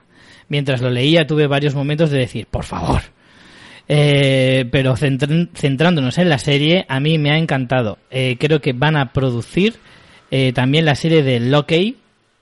Lockey. No sé si Sí, lo he creo dicho que es Key. Creo Lock que Key. falta un an. Ah, vale, vale, ya decía yo. Porque lo había puesto junto con una mayúscula en medio. Eh, otro gran cómic que espero con ganas eh, que de verdad la hagan. Gracias por hacer eh, más llevadera mi jornada laboral y mis carreras mañaneras. Gracias a ti, Bea, Eggy. El UD dice sobre The Voice, no sé si es muy conocida, pero yo se la recomiendo a todo el mundo. Con Years and Years son lo mejor que he visto este año. Pues sí, yo creo que ambas estarán en mi lista de lo mejor del año. Seguro, seguro. Y Guybrush, eh, ¿cuánto tiempo Guybrush? Sin leerte por aquí. Nos decía, qué gustazo ver el gran arranque que habéis tomado. Ojalá dure y dure y dure y dure. Es curioso lo 100% de acuerdo que estoy con vosotros. The Boys y Years and Years son simplemente maravillosas y a la vez lo en contra que estoy. Hombre, es con- que Guybrush si no, no, no, no, nos iba a despistar, iba a parecer claro. que no era él. Claro, claro, efectivamente, impostor. Lo en contra que estoy con Paquita Salas es la serie la que no voy a, a la que no voy a entrar. Eh, así da gusto. Postdata, se echa de menos esos gatos interrumpiendo el programa y subiéndose a los teclados y micros. Ande andarán, un abrazo. Pues hace un momento tenía yo uno en el cogote eh, que me estaba pegando coletazos peludos y, y no os habéis dado ni cuenta, pero estaba aquí haciendo de días que por cierto sigue estando por aquí. ¿Eh, Orangio? Un naranjito este. Eh, por último, Devara67 dice, gracias por hablar de Derry Girls. La he visto gracias a vosotros y ha sido un descubrimiento. Ve, sé que- Ahí está. por alusiones, Orange. ¿Qué dices tú? No. Le ha gustado de Rigels también. Pues Orange mira mucho la tele, ¿eh? Sí. Se queda empanado que yo digo, ¿qué hace? sí, sí, es el que más se fija. Pues nada, Richie, con estos comentarios, eh, no sé si tienes algo de estas cositas que contamos de nuestra vida, así en petit comité como nos quedamos, o no. Últimamente es que voy muy estresado. Ya os diré por qué dentro de poco. No lo puedo decir todavía, pero dentro de poco lo sabréis. Pero ando muy, muy estresado, con un montón de cosas por hacer. Y la verdad es que mi vida se, se relata en trabajar, hacer un montón de cosas y dormir. De hecho, por eso no hemos grabado estas últimas dos semanas. Porque estabas durmiendo. Porque sí, ojalá fuera por eso. Porque hemos estado muy, muy, muy liados con algunas cosillas y que ya os contaremos en un futuro próximo. Muy próximo. Muy próximo. Eh, pues yo es que he estado en Málaga, hemos estado visitando a la familia, he estado también en una boda. Debo decir que estoy muy en contra de las bodas de mañana, porque Vaya. ahí no se puede dormir la siesta ni nada. Y es que yo aquí quiero que quede constancia sobre esta reclamación que tengo. Si hacéis una boda de mañana, poner una zona de siesta o algo, porque yo Pero entonces, muy a ti el cansada. tardeo nunca te va a encajar bien. Ya, es que el tardeo lo llevo regular también, ¿eh? Claro. Que no... ¿Sabes qué pasa? Que yo Pero en sí- una boda aún puedes escaparte un ratico, irte a un rincón, echar una cabeza de esa de las tuyas y fuera. Es que yo necesito, aunque sea 15 minutos, ya, si se me pasa el momento sopor, si justo, lo que no puedo son con los parones, si justo hay te, un, vas ca- al, te vas al coche, un café largo... te tiras ahí un rato Pero a y una- vuelves. las bodas no se van en coche, que si no luego no, Ah, bueno, no puedes beber ni nada. Y nada, no, lo pasamos muy bien, íbamos muy divinos de la muerte, el señor Francisco Arrabal y yo. Y, y nada, un besito a nuestros amigos Cande y Fer, que tuvieron una boda muy bonita. Y por ahí he estado, por Málaga también, viendo familia, pasando calor. Y... Comiendo espetos. No he comido espetos esta ¿No vez, Richie. No Yo no sé cómo puedes pisar Málaga vez. sin comer espetos. Yo no Por- podría. por- porque voy mucho, no, tampoco. Pues con más razón. No, no, la verdad. Yo tengo la norma de si voy a Málaga, no voy- no salgo de la provincia sin comer espetos. Ya. No, es que me niego. No, Bueno, a no ver me lo permite mi cuerpo. Te vienes la próxima vez Sí. y nos hacemos unos espetillos por allí. Y poco más de semana, poco más. Esta semana que viene sí que os contaré porque me voy a Podcast Days, que es un evento de podcasting que se celebra en Madrid, que voy el próximo fin de semana. Estaré por allí viernes y sábado. Y bueno, participo en un par de actividades, presento los premios y estoy también en una mesa redonda. Ya, pero eso ya os lo cuento cuando cerremos el bar la próxima semana. Claro, claro, claro. Aunque no sé, muchas cosas vamos a tener que contar la próxima semana, me parece a mí. Me parece a mí que sí. Bueno, señores, pues casi que lo vamos a ir dejando aquí para dejarnos algo para la semana que viene. Que eh, no hay poco. Pero bueno, María, nos vemos entonces. Hasta la semana que viene. Ver muchas series y muchas películas. Chao.